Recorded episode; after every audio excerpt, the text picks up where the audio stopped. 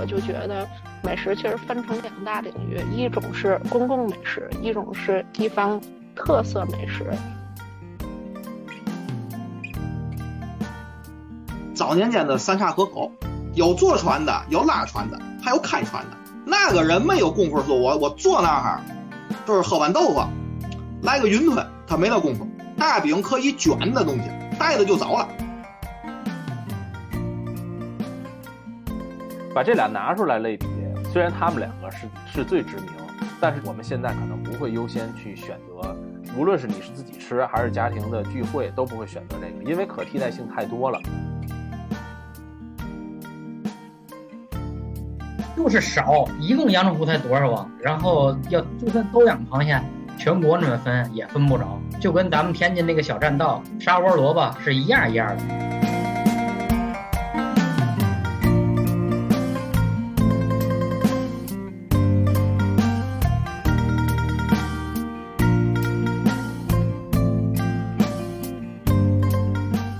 来啊，那咱开始了啊！之前呢，天津交通台有一档栏目，男女主播围绕着北京是否是美食荒漠展开了争论。男主播呢认为，像北京烤鸭是特色菜，水爆肚呢属于小吃，这些啊都不能算说是美食。后来呢，又因为这个男主播的一句“乾隆白菜是个凉菜”，两个人呢。又争执起来了，女主播一句“你为什么每句话都要杠一下”，彻底把这个男主播给激怒了，导致呢男主播摔门而去。今天呢，围绕这个内容，咱们来讨论讨论，北京到底是不是美食荒漠？咱们可以先给美食分个类，啊，哪些叫美食？怎么理解这个美食的概念？是一个多大范围的一个东西？早点啊，正餐啊，等等的这些东西，我认为啊，这都算是美食。只要能吃的东西，全都是美食。这个美食啊，嗯，一个词儿两个字儿。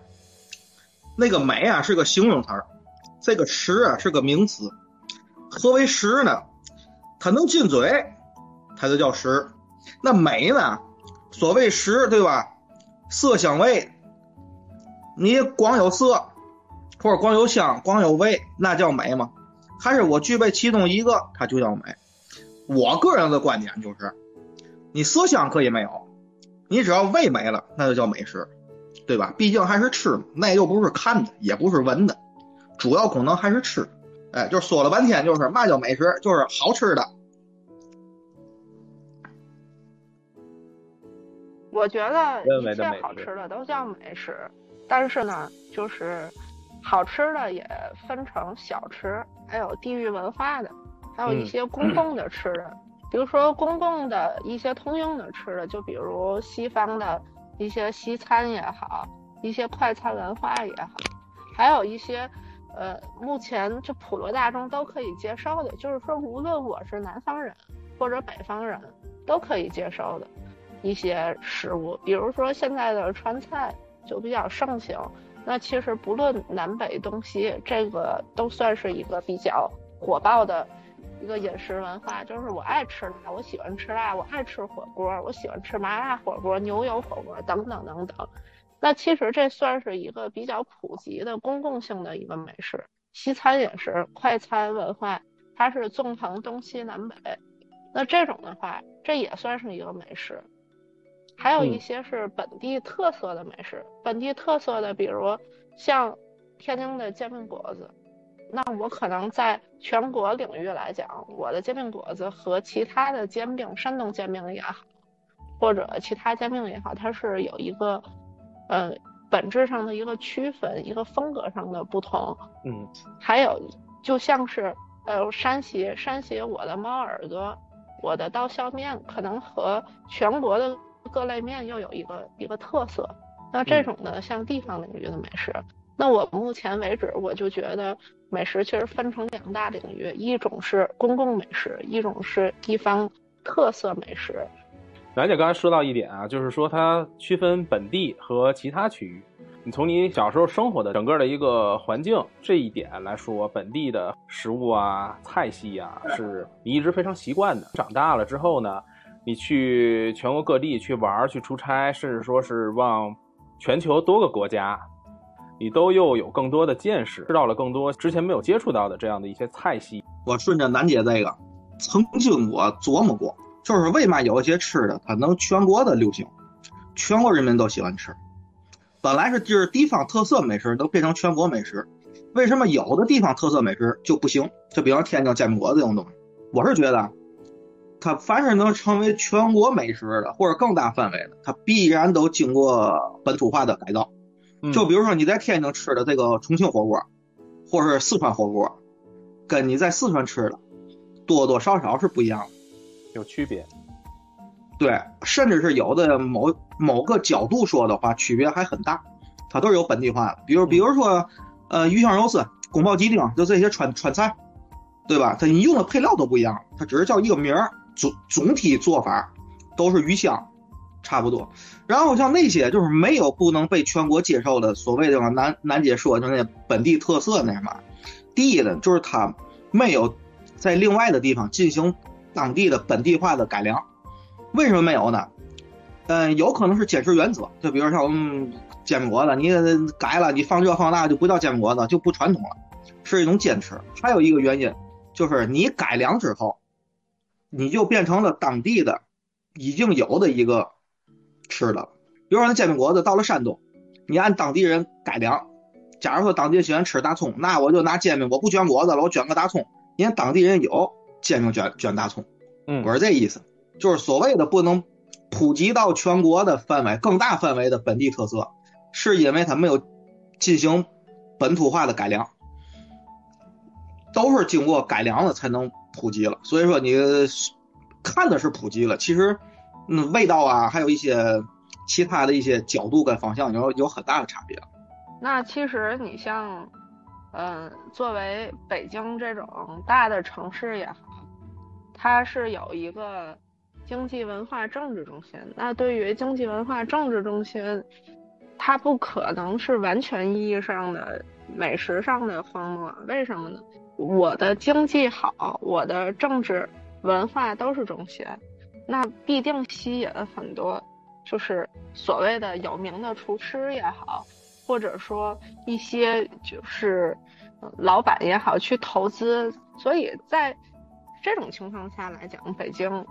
它就不是美食荒漠，我就想说一下这种，就比如说，你想吃一个比较有名的粤菜，如果是在当地已经做出名头的人，那他肯定是先把钱会投资在北京或者上海这种经济文化政治中心，然后我去发展，这样我开出更大的名堂，我先去扩展这种一线城市，就像呃西方。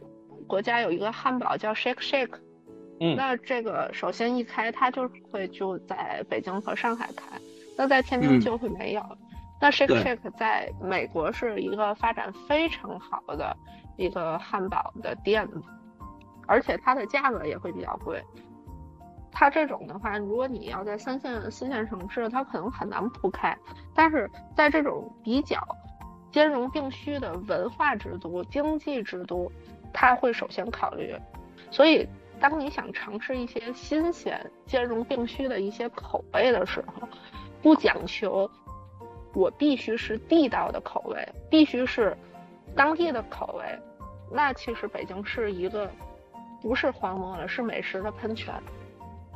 这个美食这个事儿，它必须带有当地的特色，嗯，并且如果要是。传到这个外邦去之后，它就会变味儿。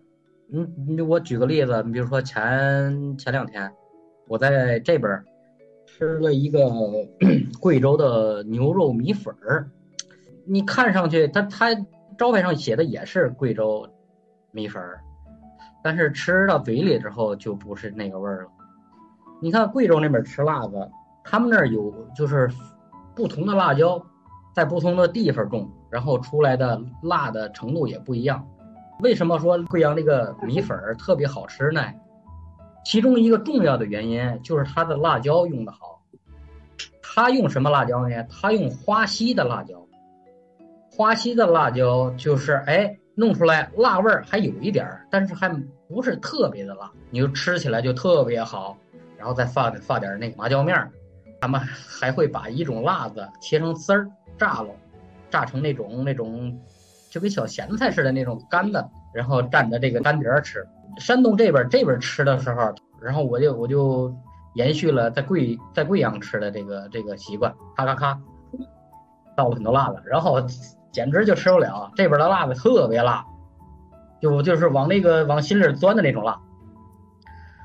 呃，所以我就说，如果说本地的这个东西成为美食了，当它发展到外地的时候，受外地的这个口味的影响啊、习惯的影响啊，以及材质的影响啊，他不可能从从山东这边做米粉，要从贵阳那边呃弄辣，这个从花溪那边弄辣椒过来吧，它成本也不够，对吧？凡是美食，就必须有地域的限制嘛。因为这个经济的发展嘛，北京又是政治经济中心，然后各全国各地的美食都往都往这个这个北京这边走。就算它 copy 过来是一样的味道的话，它也不属于北京的美食，它也是兰州的拉面、贵州的米粉、山东的大煎饼。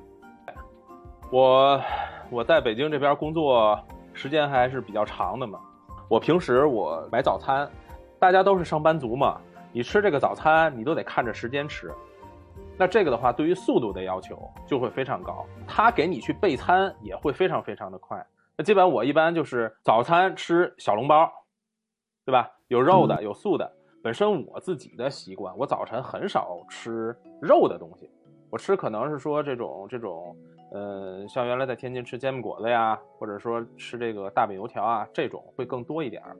我要改变这种这种习惯，我就得去吃它这个小笼包，因为它主食内容还是蛮少的，它是更适合这种上班族更多的人，他愿意选择小笼包作为早餐。所以呢，就是他要追求速度，所以不不追求味道。是的，我是这么认为的，就是那个味道其实没有什么深入可言，它就是正常的早餐，包括你像这个烧饼加里脊、烧饼加鸡蛋等等。它都算不上是考究的，去真正做到每一个单单品类的东西能够给你做到极致，呃，它只是说你在上班路上的一个一个诉求，你能够让自己吃饱就可以了。你看是在武汉也好，天津也好，早餐文化比较盛行，那为什么呢？是属于生活节奏的一个原因。为什么北京、上海的早餐比较简单，讲究素食？那也是一个生活节奏的问题。为什么上海、天津、武汉这类地方，包括河南，早餐文化非常丰富？是因为你有时间、有空闲去相对悠闲的去享用这个早餐。那如果我早上八点上班，我可能没有这个时间。但是如果我的工作没有那么紧张，我想静静的去享受一个早餐，我要吃那个最脆的，就天津话果篦儿。然后如果要是。在北京的话，我就没空吃那种最脆现炸的。那好，我就是直接付完老板钱，我拎出来就走。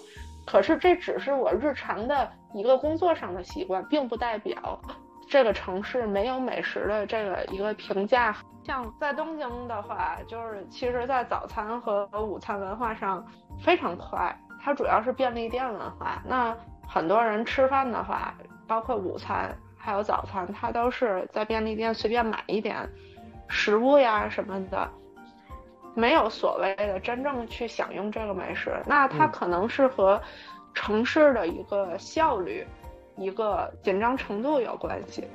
你没有时间去慢慢的去享用一个餐或者早餐，但这并不能说明这种国际化的大城市它是美食荒漠。嗯，只是因为大家生活节奏快。在日常工作的时间，早餐是和午餐的时间非常稀缺。嗯，可是当你闲下来的时候，其实像东京也好像北京、上海、纽约也好，它也会有一些比较好吃的饭店，也会有很多各自的文化。像纽约，你像它会有中餐，还有就是墨西哥餐的文化。嗯这个呢，就是虽然说是外来的，但是它有它自成一体的风格，包括中餐可能会融入西方人的口味，比如说左宗棠鸡，比如一些就是比较有特点的快餐，熊猫快餐等等等等。但是很多米其林一星、二星甚至三星的餐饭店，其实都是开在这种呃很大的城市，比如说纽约，包括中餐的米其林挂星的饭店，在纽约经常是有，包括之前的北京比较有名的大董烤鸭也会在纽约去开店。为什么呢？其实就是说，它是一个综合文化中心，它不是美食荒漠，因为有很多受众去品尝它。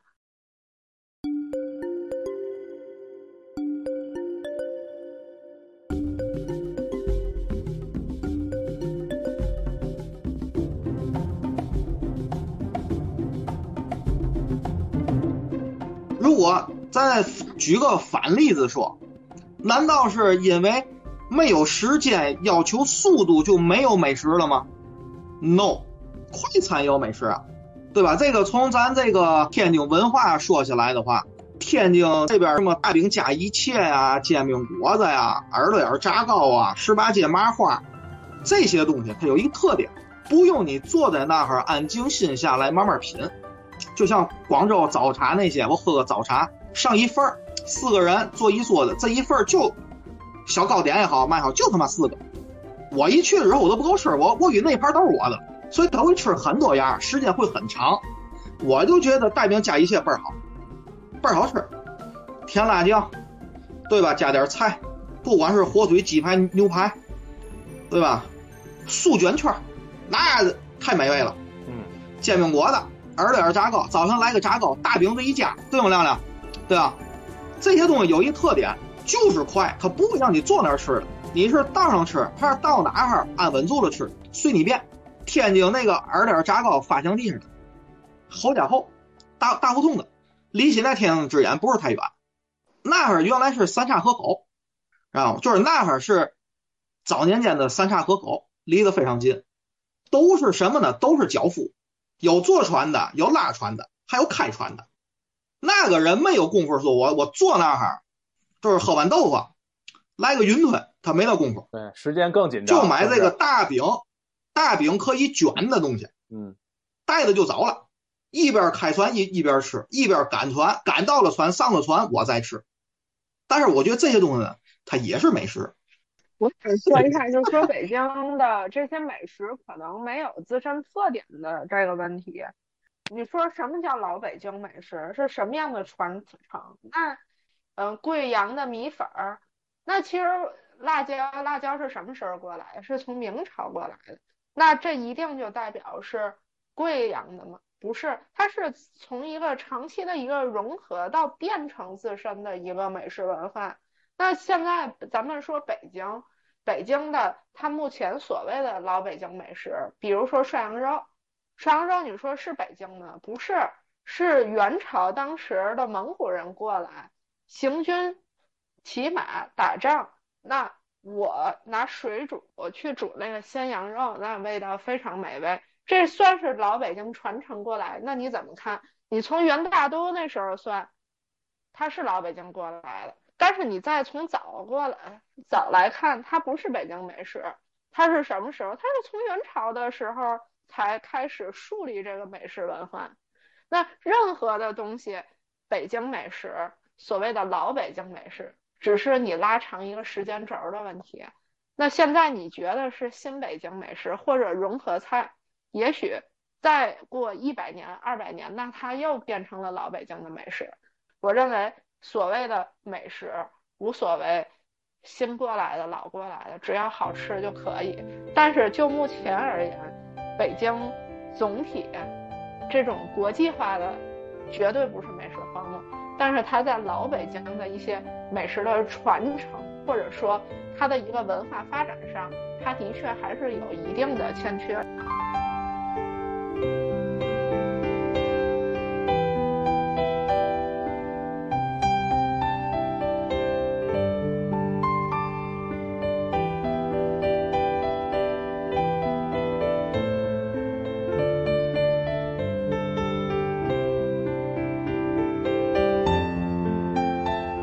一说涮羊肉这事儿，我又想起一个事儿来。涮羊肉，涮羊肉，原来人家宋朝的都不吃羊肉，为啥呀？那不是靖康之耻吗？俩皇上让人家蒙古咔咔咔给逮过去了，又各种的披着羊皮，各种的又又在人家太庙，然后又行牵羊之礼，侮辱他们。所以那个时候起，呃，这个宋朝这个臣民们都不吃羊肉。涮羊肉要说是北京的话，那就时间就就得就得就得从元朝往里说了，对吧？这个东西你就必须得有北京的特色，你你得说你不能说兰州拉面我是北是我我北京的呃，因为我北京有兰州拉面，所以我北京不是美食荒漠。你还是得拿出自己本地的一些东西来做一些佐证，对吧？我就问一句啊，元庆在北京生活时间比较长，北京的年轻人，就是北京本地的年轻人。他们还喝豆汁儿？据我所知啊，还是喝的，有很多的对年轻人，他其实是一个家族的传承，就家里头的老人，他从小喝，对他从小喝，他从小就喝，他就他就觉得那个味道是他能接受的。咱们呢，可能刚接触他是二十多，或者是说是三十多，第一次接触这个，就觉得他已经不是你所能。接受的那个体系当中的一种味道了，你就会觉得它是异类。你可以尝试着去品尝一下，但是呢，你能接受的这个程度会非常的低。但是你如果从一个小孩开始，你就去培养他，刚入门的时候你就去就去吃过这个东西，那就会养成一种习惯。就是北京土著的孩子还还是在喝，还是挺喜欢喝的。对他有可能跟自己的家大人一块去吃早餐。然后呢，自己家里头的人点了之后，自己也就一块儿去点了。就他比我们有更多的机会去接触这个，去尝试这个东西，那他就慢慢的会培养出这种习惯来。有个卖摇阳豆腐一个老板，然后就跟他聊起这个豆浆跟跟豆汁儿这个事儿。这老板是天津人，也好多名人都往他那儿吃去，马志明啊，这个那好像全都去过。杨杨毅。他说：“现在啊，就是如果说你不是天津人，也不是北京人，你第一次喝这个豆浆，或者是第一次喝豆汁儿，就是你先喝哪个，你能接受哪个，就不会一上来立马就能接受，但是你慢慢的会能接受。但是你要是接受了其中的一个，再想接受另一个，基本没可能。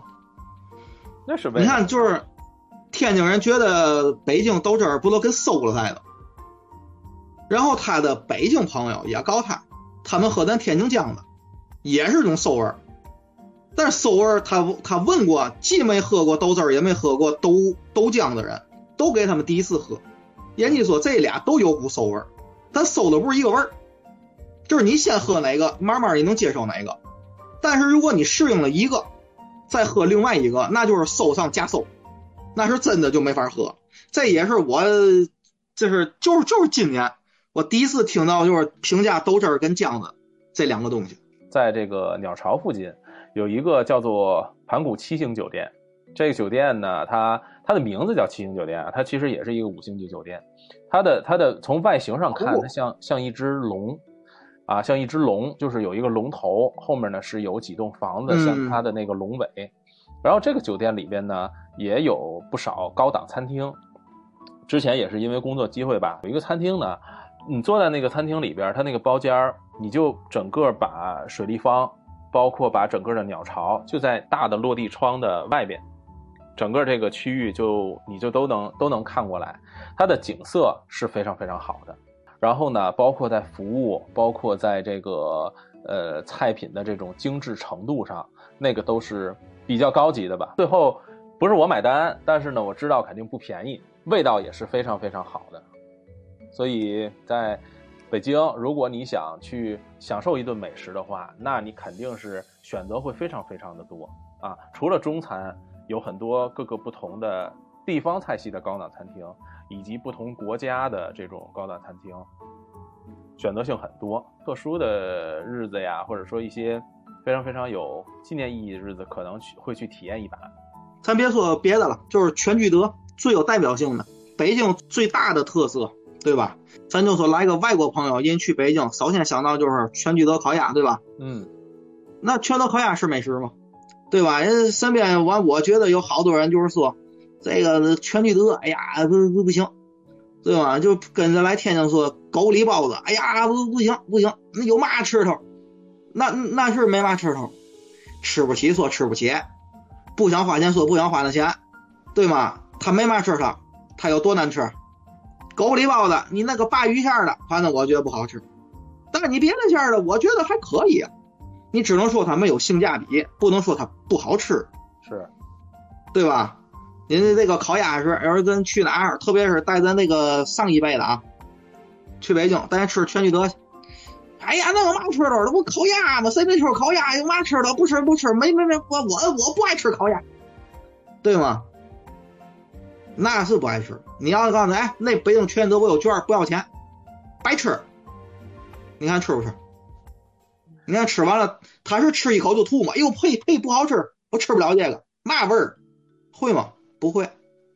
只要现烤的，我守着炉子吃，我觉得都好。对吧？北京烤鸭算算美食吗？北京烤鸭跟天津狗不理包子这两个都是有传承的，对吧？呃，全聚德和狗不理这两个其实可以拿出来类比的说一说。你像包子也好，还是烤鸭也好，它都是一个品类。很多餐厅呢是围绕着这个品类，比如说狗不理可能是这个包子这一类的头牌，对吧？名气最大的。咱先不说它好吃不好吃，全聚德也是一样的，是这个所谓天下第一楼，也是有传承的。然后呢，它是以烤鸭这个品类来打响这个牌子的，然后它再去展开其他的各种各样的菜系。那你在北京想吃烤鸭，一定要选择去全聚德吗？不是的，外地来的人或者说外国来的人，可能先想到的是全聚德，但实际上，北京如果想吃烤鸭，现在发展的非常多元化，就好像是说狗不理这个包子，在天津咱们有张记包子、老盛香包子，对吧？各种各样的包子铺也都非常好吃，它只能是说算大的品类当中的比较有名的两个牌子。也有很多人呢，过去一直去吐槽全聚德，他在走下坡路，真的想去吃烤鸭。那我优先的肯定不会去选择全聚德，尤其是说是在北京生活时间比较长的这个，咱们在天津有经验的，那你想吃包子，一定不会优先选择狗不理。把这俩拿出来类比，虽然他们俩是最知名，但是我们现在可能不会优先去选择，呃，这两个。第一个就是说性价比不高，无论是你是自己吃还是家庭的聚会，都不会选择这个，因为可替代性太多了。比如说北京这边大董、四季民福。各种各样的这个烤鸭的品牌，满大街都是，每家都在说自己是最正宗的北京烤鸭，都还挺好。我觉得那时候全聚德之所以那么有名，是因为当时的条件有限，所以能做烤鸭的店并不多。对。但现在由于就是经济发展了，其实能设立烤炉这种烤架进果木也好什么的。就是很容易，然后它并不是一个技术上的壁垒。其实烤鸭，你发现没有？我我个人感觉啊，无论是大董也好，或者是四季民福、便宜坊等等等等，它可能有高端、低端，但是它的精髓就是烤完了立刻片来吃，这很重要的。就是当时不吃，对，然后呢，打包带走之后再去热，味道就完全不是一回事儿了，对吧？烤鸭，你说它究竟技法有没有影响？有，但它并不是那么重要。最重要的是你得守着这个炉子吃，这很重要。可能当年就是说清朝也好，或者民国时期也好，包括后来刚建国时期，那能设立这个在炉子边吃这这个的饭店，这可能得需要一定资金、财力和技术。那时间久了，现在。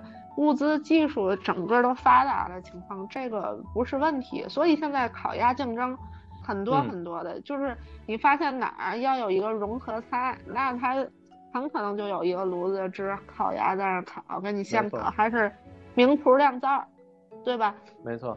所谓融合菜，其实它就是把各个地区的，比如说最有名的品类给你引进来，对吧？你就都可以吃到。对，为什么？就是因为它的技术壁垒并不高，但是它的价格很高，那性价比很低。所以北京给我的感觉，它是不是美食荒漠？首先它不是，但是如果细里说，它是庶民的美食荒漠。什么叫庶民的美食荒漠？就是我我在天津，我五块钱也好，十块钱也好，我吃早餐我吃的很丰富。那在北京，抱歉，五块钱您吃不着什么，嗯，甚至也就是一碗豆汁儿。那究竟本地特色，北京有特色，焦圈也好，卤煮也好，还有各式的北京菜。但咱总体来说，它其实是隶属于鲁菜的一个门类。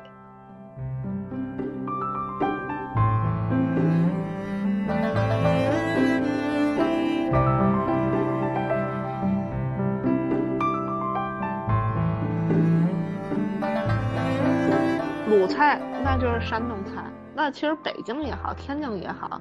它都算是鲁菜的其中一支，咸又偏一点甜，然后酱很丰富。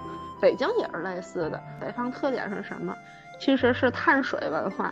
那北京的炒肝儿，我看那肝儿还没有芡多呢，都是淀粉。就是它所谓的炒肝儿，那其实我觉得它的面糊是很重的。你说面糊这个东西，你只要打得匀。打的匀，其实它的那个口感上区别并不大。那主要拼的是什么？你里头实在东西有没有？那北京由于它的物资比较贵，就是因为它的收人工成本高，所以它单价就贵。那在同样的价格，假设说这碗炒肝十块钱，你光吃面糊了，你能觉得它是美食吗？它不算美食的，所以它是庶民的荒漠。但是你要想吃高端的。我觉得它不算荒漠，并且是可以说是源泉很多。呃，大董跟四季民福跟那个北京全聚德可以放一块儿类比，便宜坊还真不是，便宜坊是焖炉烤鸭，那仨是吊炉烤鸭，工艺是不一样的。那个吊炉，反正我我就印象里是那个皮儿是脆的，焖炉那个烤鸭皮儿是面的，是吧，亮亮？对。全聚德就是第一个改良做出来吊炉烤鸭，所以就是楠姐说之前它有一个技术壁垒嘛。吊炉就是用用用明火直接烤嘛，焖炉属于用温用温度把它给它温熟了，用用热它没有明火，它是好像裹上那个什么泥啊也不是嘛，放在一个就是就跟烧那个砖一样，烧瓷器一样，它用那个温度，它外边不还有一层泥嘛，是密封加热。然后那鸭子熟了，吊炉呢就是给它挂那儿，拿火在那儿燎，对吧？可能就是你要说烤鸭也算是一个融合菜，它从南京得过来驻地迁都，然后到北京顺便给鸭子带来。他得找专门的人在特定的地儿去养那个鸭子，然后选鸭子有什么标准，在做的时候要什么填鸭。对吧？要甜到什么程度，它才能烤出来那个味儿嘛？对吧？那后来这些是秘法往外流了，还是给他那上班的员工那玩意儿都看看懂学会了，对吧？那所以这就没有技术壁垒了嘛。那大董跟四季民福我没吃过，但我想应该味道不会差的特别多。天津这边的烤鸭。就是有一些那个饭馆融合融合菜呢，我觉得也差不多。不过话说回来啊，我还是觉得全聚德都是在吊炉这一系里面，我觉得全聚德有一丢丢的，好像口感不太一样，就是更好一点，可能是心理作用。说烤鸭这个事儿，可能从南京过去的，但是你说他他说这个乾隆白菜，这肯定是这板上钉钉是北京的东西，对吧？要不然的话，这这还是乾隆时期的呢。我说乾隆喜欢吃芥末拌白菜吗？这乾隆白菜，传说啊，这个乾隆在大年三十的时候说，这怎么的晚上饿了还想吃点宵夜，这一一看御膳房都关门了，厨子都下班了，走吧，咱自个儿出去吃去吧。然后没事就就跟着条哥出来，哎，走，小乔，玩太监，前面带路，呃，就就带着乾隆出来了。出来了，到哪儿了呢？就到了一个地儿，然后就到这个饭馆，给他上了一个白菜。这个白菜做法就很简单嘛，芹白菜的做法嘛，就是麻酱嘛。然后这是那个白菜炒一下一拌，咔咔咔，再撒点芝麻。这皇上这平时吃山珍海味吃惯了，哎，这大晚上吃这个，又又带点糖，又带点醋的酸甜的口，哎，这不赖啊，这啊，说是倍儿喜欢啊。大家就开始。传开了，说哎那个是乾隆，乾隆过来吃这个菜就说比较好。然后这个地方是啥地儿呢？就是都一处，乾隆还给还还给写了一个匾，都就是都城，一处就是哎，京城里边就这一家，都一处。刚才我就好奇一个事儿，那乾隆大半夜的跑那饭馆去了，他怎么点那菜呢？哎，小二，给我来盘乾隆白菜。没有，小二那时候哪有乾隆白菜呀？小二上菜。抱歉啊，太晚了，没了，后厨没多少东西了，有什么上什么，能吃就行。于是乎，乾隆白菜就应运而生了。那基本上刚才北京的大家也说的差不多了，是不是？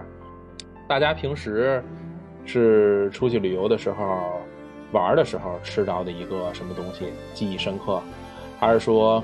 之前出差去外地去这个工作的时候，呃，在什么环境下吃着了一个什么菜，让你能够记住这个菜？咱们聊聊这个内容。那个我补充你一句啊，嗯，我觉得不见得非得是好吃，啊，记忆深刻就行。记忆深刻，对，不好吃也可以。它可能有特色，就是特别难吃也行。对，就是 你这个，你这个吐槽啊，要往往比这个表扬啊。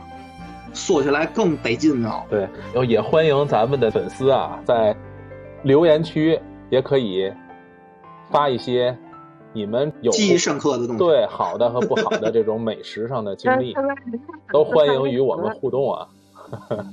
我们现在是假装有粉丝了，是吧？对。为什么说北京吃泡馍？就是因为我去过这么多次北京，嗯，没有什么印象，没有什么。特色可言，就是说你要让我去一个，比如成都也好，或者是苏州也好，我我会有一些特别深刻的东西。那在北京，我我去过北京那么多趟，没有一个特别让我觉得眼前一亮。哎，一讲出来，我觉得服务也好，环境也好，或者是特色也好，让我觉得非常非常印象深刻的没有。甚至现在有很多北京人来天津吃饭，我觉得这点就可能说明，就是在日常的平民庶民消费里，北京还不如天津能做到有特色，然后不能做到一个好的性价比。你像我在上海也好，在就是苏州，还有包括在成都也好，那你会觉得。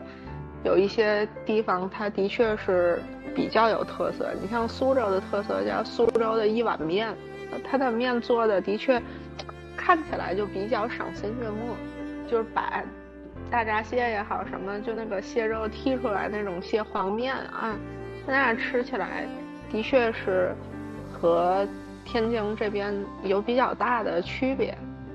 那做做的东西啊什么的都比较古香古色。接着这个楠姐那个话题，刚楠姐一提提起苏州来了。前两年前两年在苏州待了一年半吧，就阳澄湖边上，上了一个公司的这个这个一个当地的一个老板，然后有有内部的券儿。八月十五的时候，大家都创业嘛，比较累，安排螃蟹呗。阳澄湖的螃蟹买重了，你知道不？办事的小办事的行政啊也买了，然后老板也安排了。这相当于买了两家的螃蟹，老板这边安排的就是从阳澄湖那家伙人家送过来的，行政的小姐姐就是也是托关系买的，但不是阳澄湖的，人明明白告诉你就是太湖的螃蟹，是一人一人三只螃蟹，能吃出来区别来。刚才李连庆说这个各地的美食，我我就我就想起这个阳阳澄湖这个螃蟹来了。如果说这个螃蟹是洗澡的螃蟹，也是洗的时间比较长的。这趟澡也洗的比较，也洗了个大澡。为啥这么说呢？就是他们太湖那个螃蟹也不赖，一等蟹是湖蟹嘛，然后后边河蟹、江蟹，然后沟蟹，巴拉巴拉往下排的嘛。老板还特意特意买了醋，卖螃蟹的人给老板送过去，送过来螃蟹连醋就一块送过来了。确实，阳澄湖的螃蟹还是毛，确实是金毛。然后白肚皮儿，吃起来就是甜嘛，酥脆味儿，就是咱们，哎呦，肉还比较紧实，然后蘸上它那个醋，吃起来，我操，这一只嘁夸嘁夸就给吃了。不够这一只这阳澄湖的螃蟹吃了之后，再吃太湖这个螃蟹，哎呀，完了完了完了啊，根本下不去了，根本就就，虽然后边单独吃太湖螃蟹的时候也挺好吃的感觉，但是你没有对比就没有伤害呀。你知道你你是你知道你说那个吃阳澄湖这螃蟹，我脑子里想到什么了吗？想到猪八戒啊吃人参果了，吃了第一个果儿，直接吞下去了，然后还跟还后来还跟还跟他们说，也不知道有籽儿没籽儿，有核没核，然后还有核没福，吃，是不是就这 意思？对，确实阳澄湖的螃蟹它贵哈、它真贵呀、它合五百多块钱一对儿，一对儿公公的是二两五，母的是三两。那炒起来的吧？因为就是少这个鸭，对，它就是少。为啥那么多洗澡蟹呀？就是少，一共阳澄湖才多少啊？然后多大点地儿啊？然后要就算都养螃蟹，全国那么分也分不着，就跟咱们天津那个小栈道是一样一样的，沙窝萝卜是一样一样的。凡是资源稀缺的东西都贵嘛，对吧？不贵，对，物物以稀为贵嘛。我我我我跟大伙儿分享的就是就是螃蟹这个事儿。呃不，别着急，我再换工作，我又又换苏州去了哎，你往广州换，啊。因为啊，我那个刚上班的时候，上了一趟广州，对，甲方哎，没有啊，没有啊，姐。然后呢，吃饭去，去了一大饭店，叫嘛我也忘了，吃海鲜的。就说怎么个牛逼法吧，就是我一进去啊，感觉吧，老天进了层菜。我是第一次去那种点菜啊，你是一楼大厅，各种大鱼缸养的鱼。这养鱼啊，我还就算见过，可是我没见过封闭鱼缸养的鱼。啊那个鱼缸，哎，水族馆来的。水族馆点菜去了是吧？那个那个鱼啊是深海鱼，它得它得加压，要不就死了。哇，那地儿牛逼！当然最后我也没吃上，就光看了一个，看了个热闹。我是想说嘛呢？去那地儿，那个菜就别提了，我也没记住，反正也都不太便宜。就是在上菜前点了个水果，就是亮哥说那澄湖的阳澄湖那个大闸蟹一样，物以稀为贵。他上的嘛呢？上的荔枝、妃子笑，咱这边一说大马路也妃子笑，对吧？嗯，反正妃子笑没笑我不知道，反正你跟一般的荔枝比，稍微贵点儿也好吃。我去广州吃那个，当时的印象，当时吃完了那一段时间，我特别有印象，就是我这辈子也许再也吃不到那么好吃的荔枝，嚯，好嘛，这有点太夸张了啊！那么好吃啊？真的个儿大，没核，能甜到嘛吗？吃了两个荔枝之后，我得喝口水。嚯，一点不夸张，这还真不是吹牛逼。那个荔枝吃完饭了，那个因为当时你没有心理作用，以为就是一个卖的比较贵的荔枝。吃完饭了，啊，快吃完饭，在饭桌上了，知道吗？然后就说这个荔枝多少钱一斤呢？八百。哦，这为嘛那么贵呢？这就是当时人家有个本地人的人，人家懂啊，就专门点的，然后给我们讲。他说我这是沾你们光，平时哪吃得起，对吧？嗯，他是那个杨贵妃说，这是他说的啊，那那个荔枝树嫁接过去的树结的荔枝。那后来我就问了一句，我那那根荔荔枝树本体那个得多少钱？他说本体啊，可能那树都不知道哪儿去了，但是知道哪一片的树是当时跟他是同一片地儿的，或者从同片地儿接出来的。在这八百上面还有两个档，一个是一斤一千多的，一个是一斤两千多的。这是零九一零年左右的价格。好当时我一？当时我一个月的工资是两千零几十，我他妈听完之后哎，我在我倍儿后悔，因为他上那酒我看见了，我我光觉得那个酒好，就是当时我就看那个酒挺好，我就光想喝那酒了。然后快吃完是万万没想到，跟荔枝比起来，那那酒算个屁。应该多吃点水果。应该多吃点水果。当时我没好意思吃，我可能吃了三个。啊，那没好意思嘛，都跟着人家有有长辈有岁数大的，对不对？咱不得显得咱岁数高点啊？一共四个。哎，没没没，那别人不能够，他可能买了是买了一斤，反正是一盘拿那个碟子没有汁子了，都给摘好了，洗拿拿那水冲过了，还放了点冰，一个比较深的盘子，上来那一盘子，我也忘了有多少个。不过你要现在问我那个荔枝是嘛味儿的，我只能说已经当时我的印象是嘛样具体那个荔枝嘛味儿现在已经已经没有，因为太时间太久远了。后来你有没有吃过？没有加强过这个印象？我就记得是特别甜，水分特别大，核特别小。哎呦呵，那肯定的。啥时候加强一下去？体验不一样。你想想，在那儿又热，完了以后又又又又来回跑，去了饭店之后又加了冰，来个冰镇荔枝，对，都给包好了。那一吃，那那感觉肯定不一样。就是我个人认为啊。这个北京，它呀就是个荒漠，至少对于我来说是，我见不着的，那就是没有，因为我吃不到的，那就是没有。然后你各地儿都有的那个美美食呢，我觉得那不能代表你，对吧？你看你说你兰州拉面做的比兰州还好吃了，对不起，这个拉面是兰州的，对吧？咱咱这个节目一播，这兰州人也得反对，我们不叫兰州拉面，我们叫牛肉面。对吧？虽然兰州拉面也是他那人做出去，其实还不是兰州拉面是一个青海人在全国给推广开的。对对对，还不是兰州的。不是说他的吃的不好吃，那北京烤鸭我认为好吃，算美食吗？算。但是对于我来说，不能说你有一个好吃的，那你就不是了；或者有两个，你就不是了。你最起码得给我一个惊喜。哎，我到你这儿，我一吃，属于你北京的一个东西，哎，好吃。印象深刻，就跟吃广州那个妃子笑荔荔枝一样，哎，印象深刻，你忘不了，对吧？我就在想，我去过那么多的地儿，每一个地儿的感受。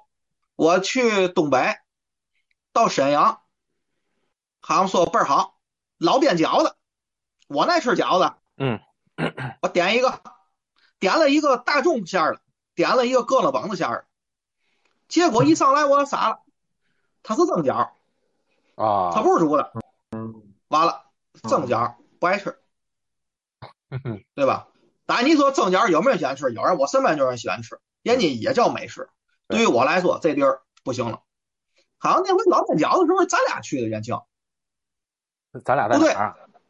老边饺子是我自己去的。你白天你是有活儿，晚上咱俩不在沈阳住的吗？还是在哪儿住的吗？嗯，咱俩不上东北？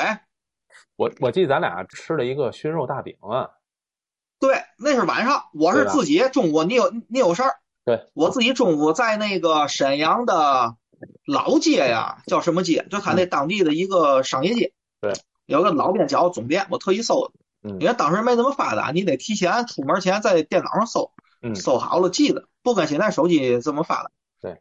然后我还想一个，就稍微有点印象深刻啊，不能说不好吃，也不能说好吃。但是印象非常深刻，胡辣汤，逍遥镇胡辣汤。嗯，这这这个因为嘛呢？我是到那之后我才知道，一个逍遥镇的胡辣汤，它分成两大派，地儿不大，穷逼事儿还挺多。一个回民派，一个非回民派，用的肉用的料它不一样，知道吗？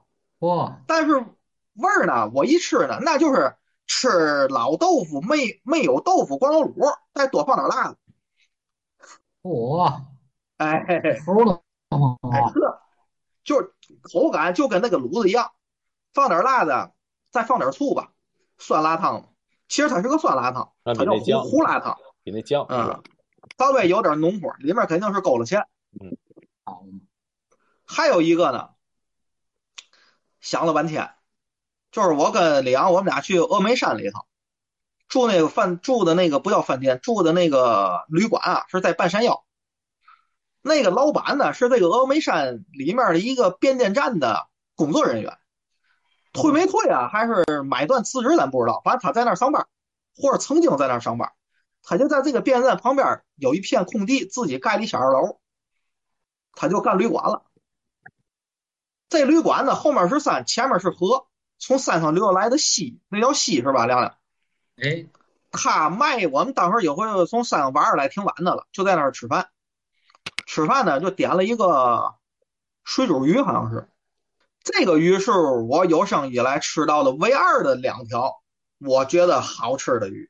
这是第二条。我问他叫嘛鱼呢？他给我说用本地话，我也没听懂。嗯，但但是我听来这个鱼啊是就是在那个溪里面他自己钓的，嗯，活水鱼，新鲜，嗯，刚钓上来的嘛，活的，然后就给你做了，就是那鱼肉啊细滑甜。我我想可能是那种水库啊新钓上来的鱼都是这种口感。提到水库，就是我吃的第一条鱼，亮哥做的。还记得咱去他们家，咱去水库吗？弄了条鱼，回他们家自己弄。这是我的吃鱼，我的唯二这两个啊，太牛逼！所以这个美食，美食反正我觉得北京是美食荒漠。然后我一想啊，把哪儿都是美食的荒漠，能打动我的这个好吃的，倍儿惊艳的，哎呀，印象倍儿深的，往往吧还真不是说我当地的特色，也不是说哪个厨子哪个饭馆更有名。都是很机缘巧合的一个事儿，嗯，可能跟这个食材的取材啊、做法啊、当时的心情啊，很客观的东西结合在一块儿，综合的综合的一个评价。我觉得这个不是美食荒漠的地儿，只有家，因为外面的东西总是少一点情感，再好吃也是少了点情感啊。你你这个你永远你很久不吃，或者你什么时候？安静下来了，或者想什么东西吃，你想到的永远是家里的东西。这个家有可能是小家，对吗？媳妇父母给做的菜，还还有可能是家乡。哇，条哥这又升华了啊！不是，就是你，你为什么就天津人觉得天津东西好吃，北京人也觉得北京东西好吃？他就是一个从小的习惯，二一个就是你只要一离得远了，你吃不着了，你就会想，对吧？香味。这个说的香味。我的家就是我的城堡，每一砖一瓦用爱创造，家里人的微笑是我的财宝，等回家才知道自己真的重要，双手能为家人而粗糙。正好回来了，既然说咱们。家乡的味道这么难以忘怀，咱们就说说咱们家乡的味道呗，对吧？反正我在北京，我最怀念的就是咱们天津的美食，早餐也好，正餐也好，无时无刻不在想念。你们知道什么菜是天津菜吗？啊，什么菜？有一个就是虽然被很多天津人都吐槽的天津菜。赠蹦鲤鱼啊，赠蹦鲤鱼，独独面筋，虾仁独面筋，天津菜有好多呢，包括李元庆喜欢吃的八珍豆腐，锅塌类的都是天津菜。锅塌里脊，南姐给讲讲什么叫锅塌？锅塌，锅塌，让全球的听众了解一下。哎呦我去，能有俩就不错。就是大概就是把鸡蛋之类的打散，然后呢，你能把肉呀、虾呀等等一系列的东西埋在里面，我觉得都算锅塌类的。嗯。锅塌里脊，锅塌虾仁儿，锅塌锅塌鸡蛋。锅塌类的是一个特别考验手艺的一个一道菜，而且浪费时间。我觉得锅塌类的特考验锅。对，我觉得现在就是外地锅塌类的很少，我感觉算是天津菜。老包山的那算。车管所前面那那那条街，原来在那儿住的时候，那块儿有有一个回民的做的老包餐，我去，那个真行啊！量给的倍儿足，好大盘子，然后 一点咸鸡大拌菜都没有，然后最后出锅大量的蒜，哇哇哇一一撒撒成蒜，然后一翻炒出锅，老毕了。有机会可以去尝尝。那个江江都路，江都路菜市场，那里面有个羊汤厅。这个羊汤听同事说过，他卖过羊汤。这羊汤的料啊，他说是有二十几种的中药，不同比例配。熬完之后，你到外面喝羊汤，你如果这个羊汤煞白，那就不对，里面放东西。羊汤应该是微微的有点发灰，没那么白净，稍微的有点发暗。但是你也不能太灰了，太灰那代表就不不干净。你拿那个羊羊大骨啊，或者嘛熬来那汤，它不白。说起羊汤啊，哎呦，最关键这个这个条哥条哥说这个说这个汤很关键，我觉得还有一样挺关键的，就是这个辣椒油。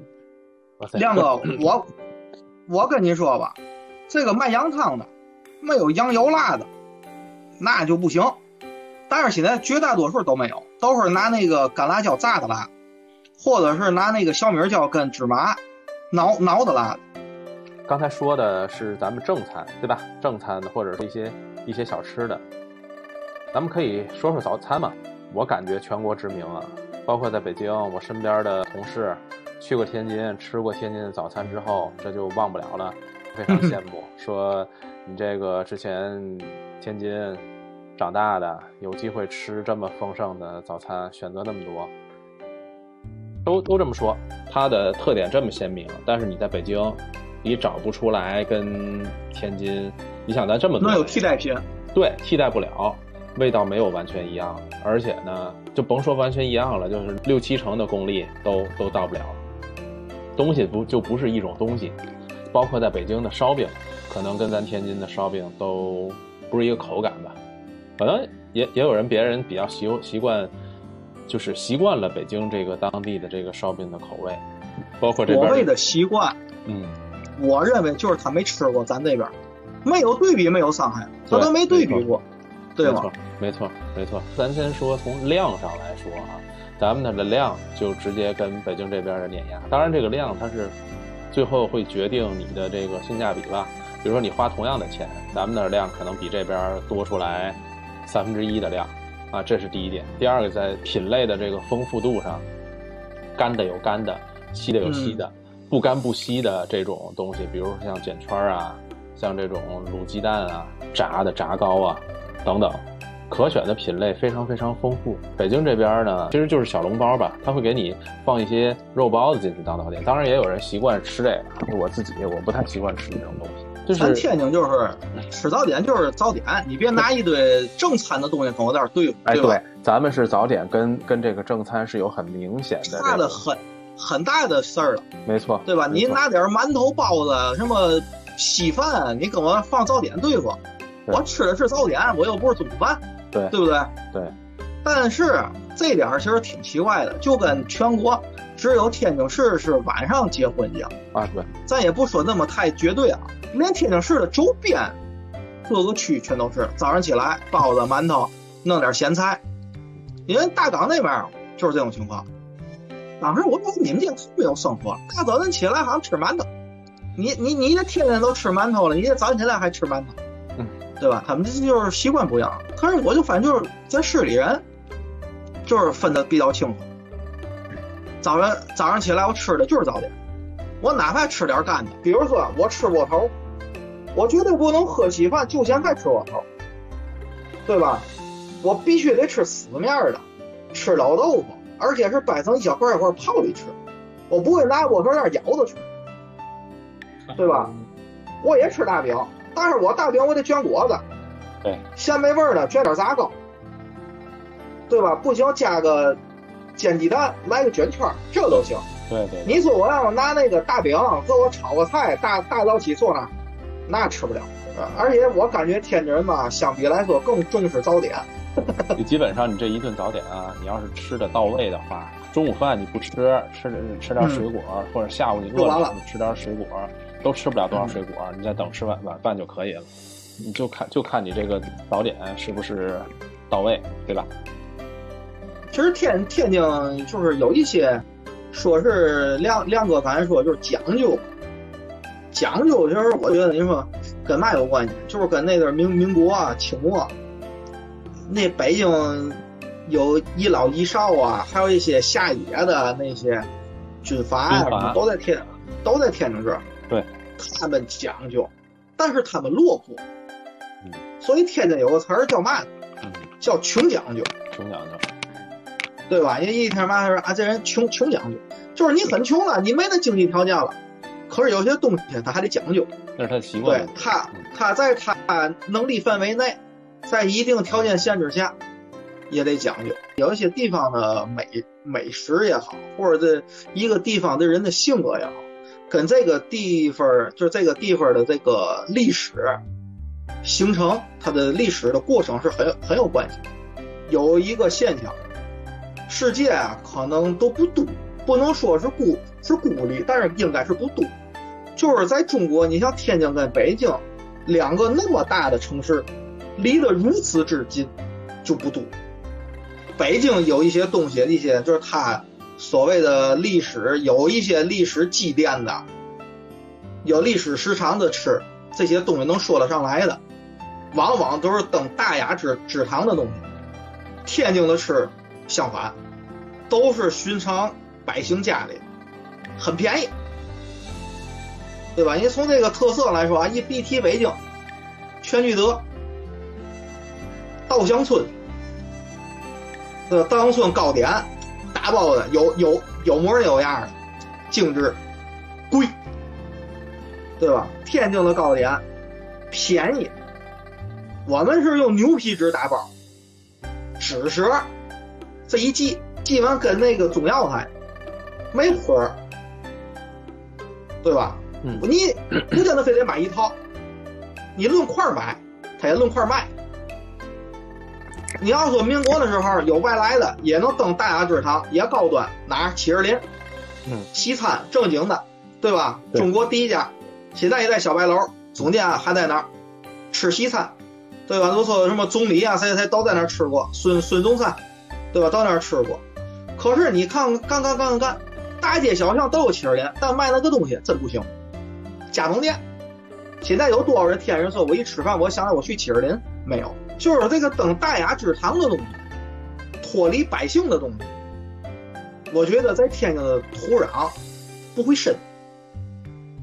嗯相反，你看就是这种耳朵炸糕、狗不理包子、十八街麻花，那当时都是在大街小巷随便支个摊，前店后厂那样卖。老百姓买得起，他也吃得起，对吧？我不是一买是一盒，一买是一套，论个卖。